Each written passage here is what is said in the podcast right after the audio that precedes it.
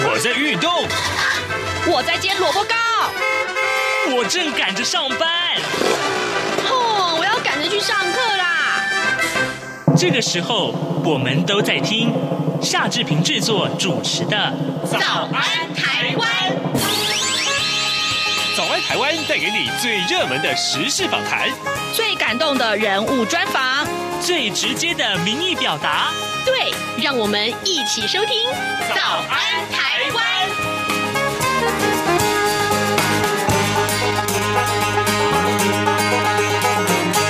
早安，台湾！我是夏志平。今天是二零二二年的六月一号，星期三。哇，时间过得好快啊、六月份都已经开始了呢。今天呢，志平待会要为您访问的是前进新闻网的副总编辑郭鸿章。我们请鸿章在节目中跟大家聊一聊最近啊，呃，在媒体上很受到瞩目的一些消息。当然了，包括了国务机要费这件事情，还有呢，就是呃最近的这些呃网络言论呢、呃对于呃苏贞昌院长做了、呃、造成了很多的压力。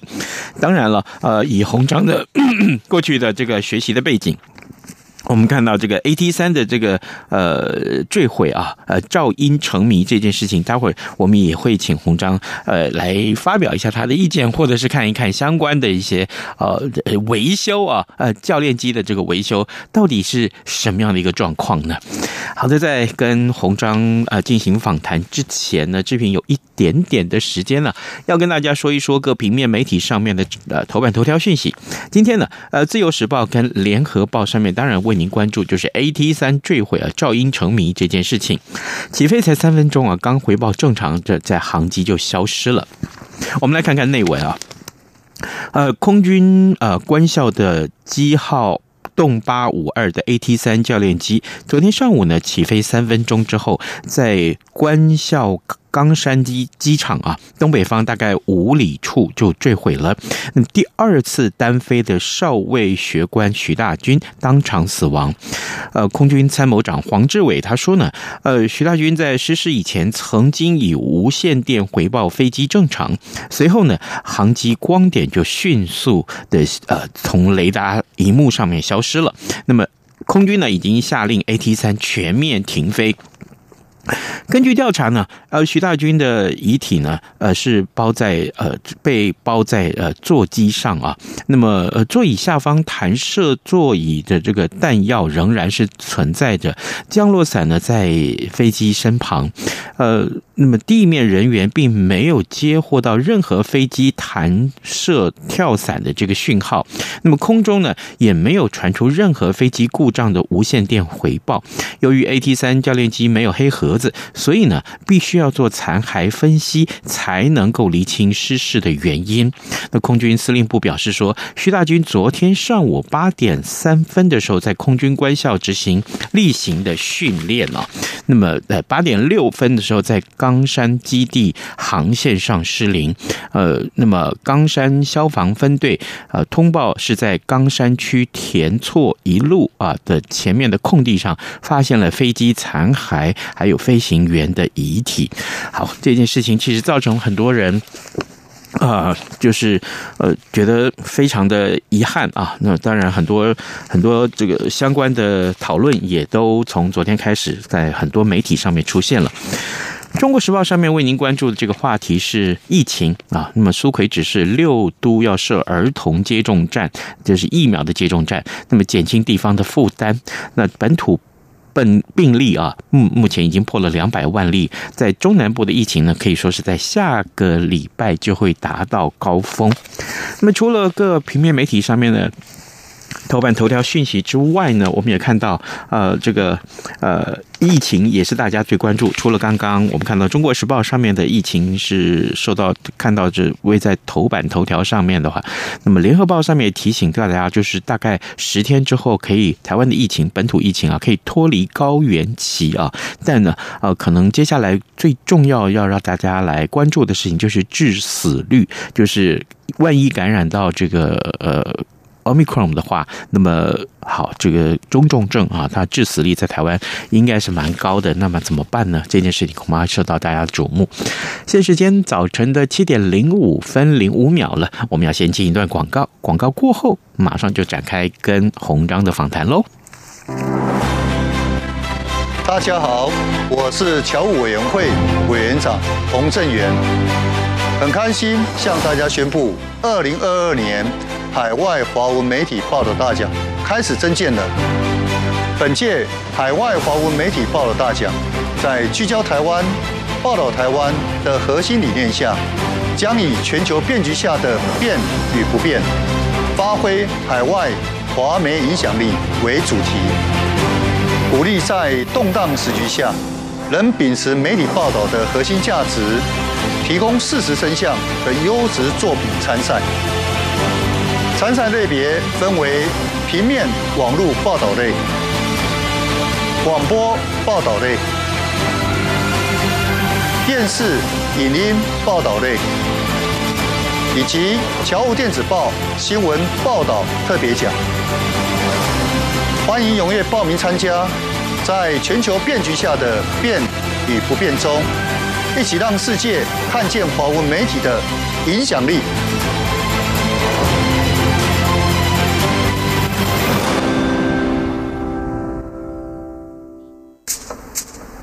早安，台湾，你正吃着什么样的早餐？吐司加火腿蛋，咬一口，然后收听中央广播电台。早安现场。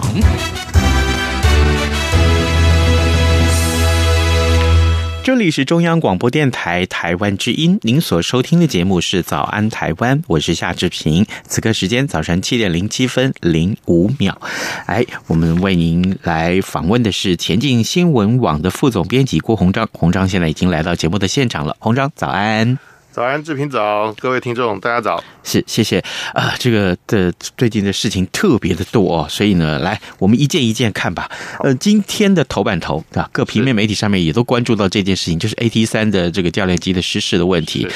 呃，我我必须这么说，其实我在这个呃新闻播报台上面播 AT 三教练机的失事已经播了好多次了。嗯我昨天看到一位新闻前辈说，呃，这几年总共摔了十二架，所以我可不可以请教洪章？因为是你过去也是个飞机维修的专业啊、是是那我我我我先请教你，那维修上是出了什么问题吗？或者说，呃，为什么它的失事率这么的高呢？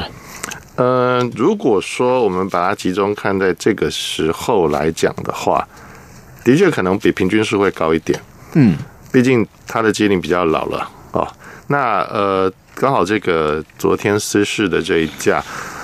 机号是动八五两，就是零八五二。嗯嗯。呃，我跟我的算是同梯吧啊，其实他大我一梯了。嗯。就我们这个同两个同样在台中青年钢基地服役的时候，我们那时候一九九一年底左右。嗯。在青年钢也就负责维修这一架。哦，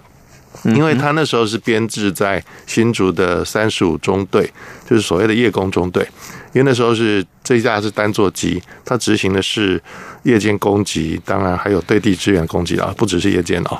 那这现在目前这三十五队已经是基本上是解编，那这些飞机都呃基本上是给了空军官校。嗯，那空军官校里面还有再分，例如说我需要再进行雷虎小组的机种，它会再调过去。嗯，那动八五两它并没有装喷烟发烟器，就是喷烟器，所以它不会执行雷虎小组的任务，它就是给空军官校的学官们做但是单座机，所以是单飞的时候才会去飞，要不然就是教官自己有时候需要的时候才去去呃上机去去操作。那如果说你讲 AT 三，它毕竟从开始服役到现在基本上四十年，快四快四十年。是那呃，第一个。这样的飞机就跟当年我们在维修的那时候的 F 幺洞四最头痛的是 F 幺洞四，那时候叫天安特舰。为什么？因为我在服役前几天，它刚好有一支连当天就同时有三架失事，哇哦，呃，那是很惨的一个件一个一个状况。我们嗯到了呃青年岗基地的时候，因为就是我们基地的飞机，就连队的飞机，呃，就听老班长他们说，去光去捡那个遗残骸，嗯，一个星期都在彰化外海，就就是一个彰化彰化的那个海滨，嗯，就是滩滩岸这个地方捡，因为为什么所有的残骸都都陷在泥里面，哎呀，很难去恢复它。嗯，就是说你可能捡捡回来的，可能大概只有八成、七八成的的零件吧，嗯或是碎片，所以那对于失事调查来讲是就很难了，嗯就很多关键的零组件如果找不到的话，就是就是很难去判定真实的发生的情况，因为毕竟第一个，如果现在。看 AT 三的状况跟当年幺四一样，嗯虽然没有没有太多的先进的记录的仪器，嗯并没有没有所谓的什么黑盒子，黑盒子对没有他没有，没有。那呃，据目前听到的是说，在事发那一两分钟，并没有无线电其他的呼叫。嗯但但在那之前，他因为在训练航线上面，他有回报是状况是正常的，但是在空中瞬息万变，不像我们开车可以随时在路边停车对有问题。对，没办法对，所以也许未必一定是鸟击，目前来讲嗯没有看到，呃，我或者未必也是说未必是维修，因为对是，都有可能，都没有办法排除。现在以目前来讲，但尤其是调查来讲，有时候，嗯，做的不够的时候来来去说什么的话，其实对任何一个部门都不公平。是，像呃，我们那时候执行天安特检 F 幺洞四的时候，最严重的一件事情就是，刚好有一架复飞已经修护的差不多了，应该是完成了，然后呃，所以必须要去试飞。嗯就由大队的，就是飞行中飞行大队的这个试飞官，也就是资深的飞行员，他们来做试飞的任务，就是来测试一下这架飞机修护之后所有的部位是不是都是正常，所有的操作是不是正常。那但是就在它飞越这个呃跑道上空，也就是说会经过我们塔台的时候，通常会有目视的这个其他的教官队上的长官，那他们就刚好看到了说，诶，这个那架呃复飞的，就是幺洞四，它的起落架就是主轮的那边的门两边有点不同步。嗯，那这个可能对我们呃，如果是 E E R 的专业，就是说动力系控制系统的话，可能就是有某一些部件没有完全的调整好，是，就是微调的部分。嗯它不像不代表坏了，嗯，但是可能就在动作的时候它不是很平衡。螺丝可能没有锁好，或者是某种东西，嗯哦，可能就是说这压力这这个在分配的时候，嗯嗯某个地方也许是个阀门或者是怎么样，那可能要去调整。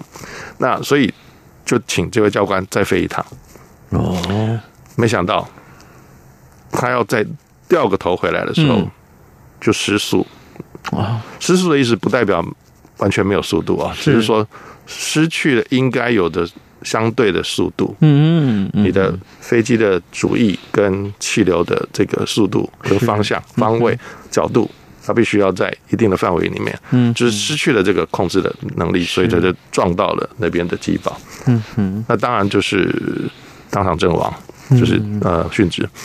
呃，我们也去马上去捡了，嗯啊因为因为整个基地就是打警报，然后我们负责维修的也都是第一线就就冲过去了。那最后，当然结果跟大家预期的不一样，为什么？一出事的时候。我想，因为是飞行队的关系，飞行员、飞行队那边就马上就说，一定是飞机维修的问题。哦，是，呃，事实上负责那架维修的士官长就是我，我们就都是隔壁班嘛，对不对？嗯因为我们是负责液压系，他是负责是呃整体维修的部分。那个士官长从那一天晚上就已经吃不下饭了啊。那下午那是发生大概四点钟的，大概四点钟的时候，嗯他当天就已经吃不下饭，他半年都吃不下饭。嗯他因为被调查，是，因为背负了这个是这个这个呃怀疑，这个怀疑，这个标签就贴在他头上。嗯后来还好，空军总部整个调查，因为我们很努力去把它捡回来，还好嗯就在我们基地的，就是基堡，就是边缘的地方，嗯哼，动员了很多人去捡。等到第三天，我不禁的讲啊、嗯我们还捡到这位李教官的头皮，哎呀，也就是说，第一时间抢修班冲过去的时候，虽然把他遗体从从那边呃捡拾回来，然后去去做后善善后处理。可是到第三天都还可以在草丛里面捡到头皮，所以嗯、我们弄了一个空的很大的飞机的维修棚厂，一整个去把那架 L 动司把它拼回来。嗯，也还好找到了最关键的，就是控制 扣燃器跟所谓油门，也就是说控制控油的那个呃节流阀，嗯，两个部位，一个是手柄，是，手柄的位置是在还没有完全打开的部分，嗯，再来就是喷嘴的部分，嗯喷嘴的部分那边也有一个呃制动器，嗯，那个制动器也显示是没有完整打开的部是分，所以因为再怎么经验好的人都有可能犯错，嗯，那回过来讲，还有人说，哎，为什么呃？这位我们 AD 三的这个教官，呃应该说 AD 三这位学学员学官，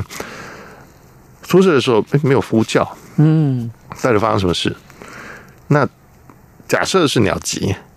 那为什么没有办法怎么样？嗯哦，或者是说，哎，它跳伞了，为什么没办法生还？其实嗯每一个步骤都有很多环节，没有人可以保证，包括到现在没有人敢保战斗机飞行员的险，是。没有人敢保险，为什么？因为不可控的因素太多了。可是我们看到 AT 三这件事情，它的呃这几年出了这么多的事哦，有十二架了嗯是，难道呃我们没有其他的 AT 三的教练机来执行这个呃呃训练的任务吗？第一个哦一定要用这个已经服役四十年的飞机吗是第一个是呃，高级教练机，因为毕竟是从有点像你第一开始学脚踏车的第二辆脚踏车，嗯哼，第一辆脚踏车就是 T 三十四 C，其实也不年轻了，它也是三十年了。嗯 对，所以其实问你谈到的问题，其实是一个主要的、最重要的问题是，我们国军在整个应该做的太旧换新上面遇到了什么问题？嗯不，其实不是只有 AT 三，AT 三其实还有一个好处，大家可能忽略，只看到现在最近的数字，但我必须要讲哦，现在少子化，再加上从军，可能今年还好，今年还有这个《捍卫战士》第二季还在帮忙。嗯我说真的，这还是有帮助 的。但是倒回去往前十年，你有听过太多的小孩，或者说我我我很愿意去从军吗？嗯尤其是像洪仲秋事件的时候，嗯，这是差不多也十年前，是那时候没有人要去当兵啊，嗯哼本来就不太有人要去当兵，是是都抗拒，连兵役都抗拒，嗯想办法。能拖就拖，因为还有替代役嘛。那我我我弄个证明什么，我就不要不要去当兵役是。是所以在那个情境下，连很多立委都随便大笔一挥，就是砍你几千亿，要砍嗯你几千亿哦，不是不是上不是几亿，冻结是冻结五百亿，嗯要砍的目标是千亿。为什么是？因为他们觉得说可以挪到别的事情去做。是呃，是观念的问题。那再加上前两天还有这两昨天的事情发生的时候，还有一位以这个阻挡国防预算为名的所谓国防立委，嗯我就直接点了，选区是南投的，嗯哼嗯他大言不惭说为什么这样子，为什么那样子，下面一片留言直接挞伐他。就是你挡了冻结国防预算的，嗯要采购战机要干嘛的，就是你们嗯高教机的预算就是他们挡的。哦，那本来应该接上来的高教机，事实上早就应该发展了。事实上，在马英九政府的时候延宕很久。嗯那马英九政府之前，马马英九在执政之前做了一件最重要的事情，就是阻挡了六千多亿的中华民国的军购。我跟你说到现在为止，军方有很多人痛恨他。嗯我说的是，而且是国民党政党倾向的人痛恨马英九先生，嗯哼因为他让许多应该现在就已经得到的军备，现在还没来。啊因为整个采购重来，重来之后呢，美方还有各种顾虑，再加上你计价的不同，嗯你就要付出很高额的这个涨价之后的成本。嗯然后还最重要的是，原来该汰换的就来不及汰换了。那你说，我相信以一个出身是后勤维修的人员来讲，如果按照你按照技令、技术命令，我们把空军把操作手册、维修手册会叫做技术命令，为什么？嗯这表示跟作战命令一样重要。是是人命关天 的，所以是命令，所以还不是个手册。手册是你看可以不看不行。其实如果说现在呃每一年如果去督导的话，总部应该说现在的司令部派出去的督导的这个的官员，他们会盯着你。嗯，第一件动就基本动作就是什 么？维修的时候，你那边有一有没有把你的技令摊开来到那个项目的那个页次？嗯哼，你有没有在看？哦，就跟飞行一样，飞行还有飞行手册，飞行手册也是放在飞行员的大腿上，是它是夹在上面的，也是翻开的。嗯哼，事实上，很多非常有经验的，我觉得民航机的飞行员也一样。嗯，就像在哈德逊河，纽约哈德逊河上迫降，水上迫降成功的那位一样，因为他是海军的飞行飞行员出身，战斗机飞行员出身，他也经历过类似的海海上的这个失事，他也活过来。嗯，所以他非常知道该做什么，但是他不是只是把它背起来。他在事发当时还是跟副驾驶一样，同时来附送飞行手册该有的项目，而且把它打开。嗯，为什么？因为避免犯错。是，那如果说 飞行跟维修后勤这两件这两个大的这个方面都按照该做的事情来做，嗯还发生事情那就是意外。是，啊，如果说在事实调查厘清这个责任的时候，事实上就会有这个这个问题，大家会来，也不要就吵啦，大家会去对这件事情会去讨论。是，如果某一个部门没有按照规定的这个技术命令来做的话，那当然就是要扛这个责任。所以我不会言，也许是飞机老旧，也许某个环节没有做好，嗯，但是我们先不要贴标签。是，互相贴标，我觉得人命走了，大家都非常的不舍。嗯，但是这个时候不要把情绪发在对方的身上。嗯而且你没有任何的证据，就不要先说。是，再加上他如果已经其实他的弹射座椅已经离开了飞机，事实上弹射座椅不太容易自己会脱离在飞机的机体上，因为它基本上是有个安全的机制。是，在撞击的时候，一般的撞击是不会弹射出去的，它必须要有拉柄手柄之后，它才会有里面的启动里面的火箭把它很大的这个力量推离，嗯所以它并不会随便摔出来，了解，而且呃，飞行员的这个安全带是应该算是五点式的，嗯哼。不太容易脱落。是哦，好，各位听众，今天早上志平为您访问的是前进新闻网的副总编辑郭鸿章。我们请鸿章花了一大部分的时间是来聊有关于昨天失事的这架 AT 三教练机。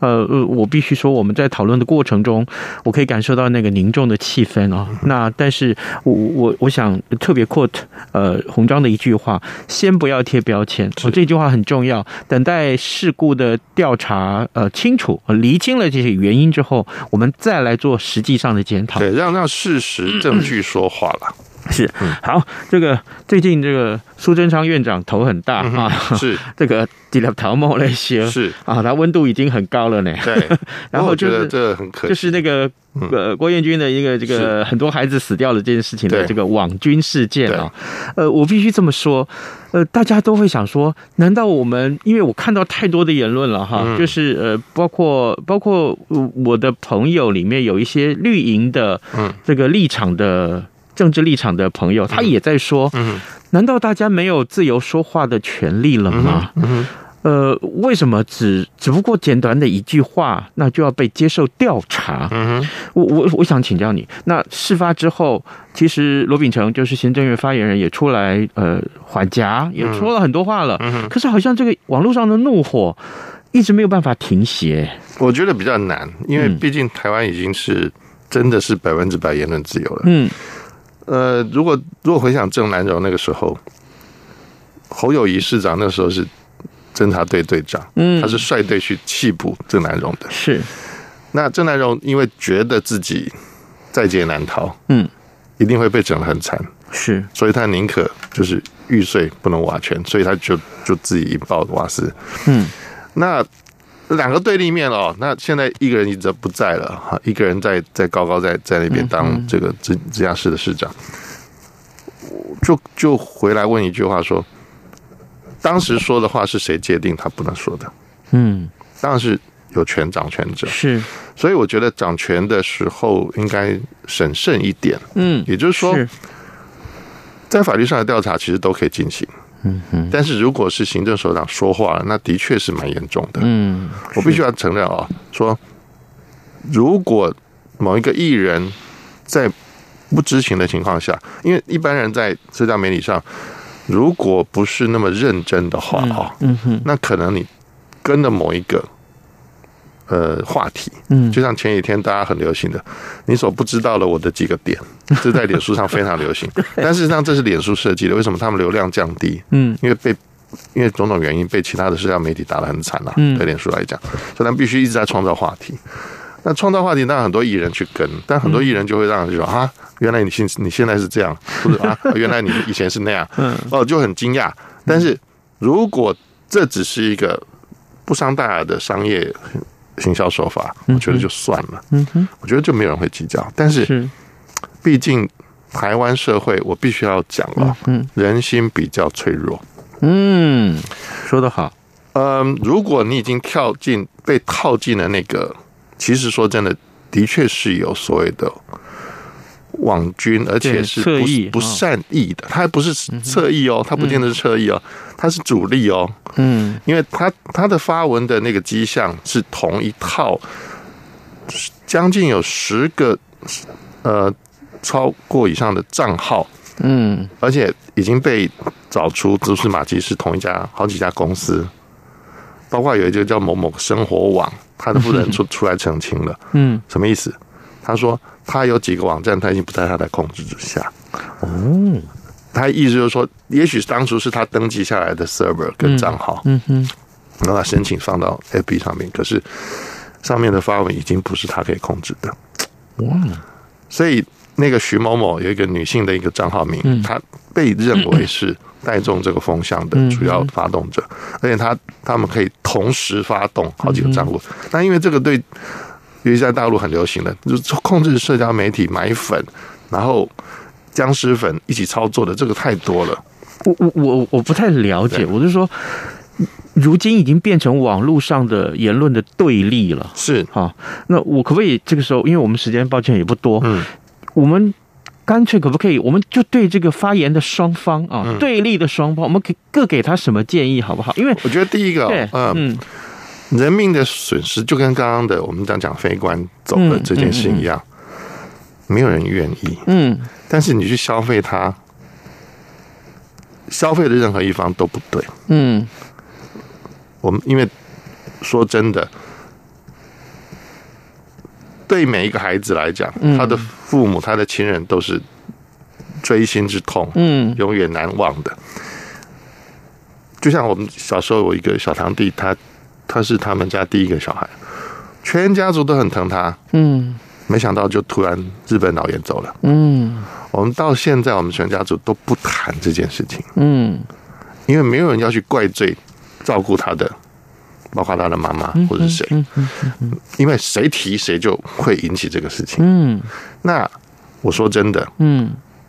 艺人本人嗯如果自己是父母，嗯哼他来说绝对没有人可以怪他。嗯哼但是你是跟风，嗯，因为这件事情完全证实了他就是一个，我说难听一点了，还是个小白兔啦，嗯，因为他毕竟在演艺圈有他的成绩，可是他在社会。公平这件事情上，不是他的角色，嗯哼，他也不是一个新闻人，也不是医疗专业，是所以而且他自己甚至认为，说难听一点，他一直套了别人的话，嗯现在为什么后来调查局还要说还是要调查？因为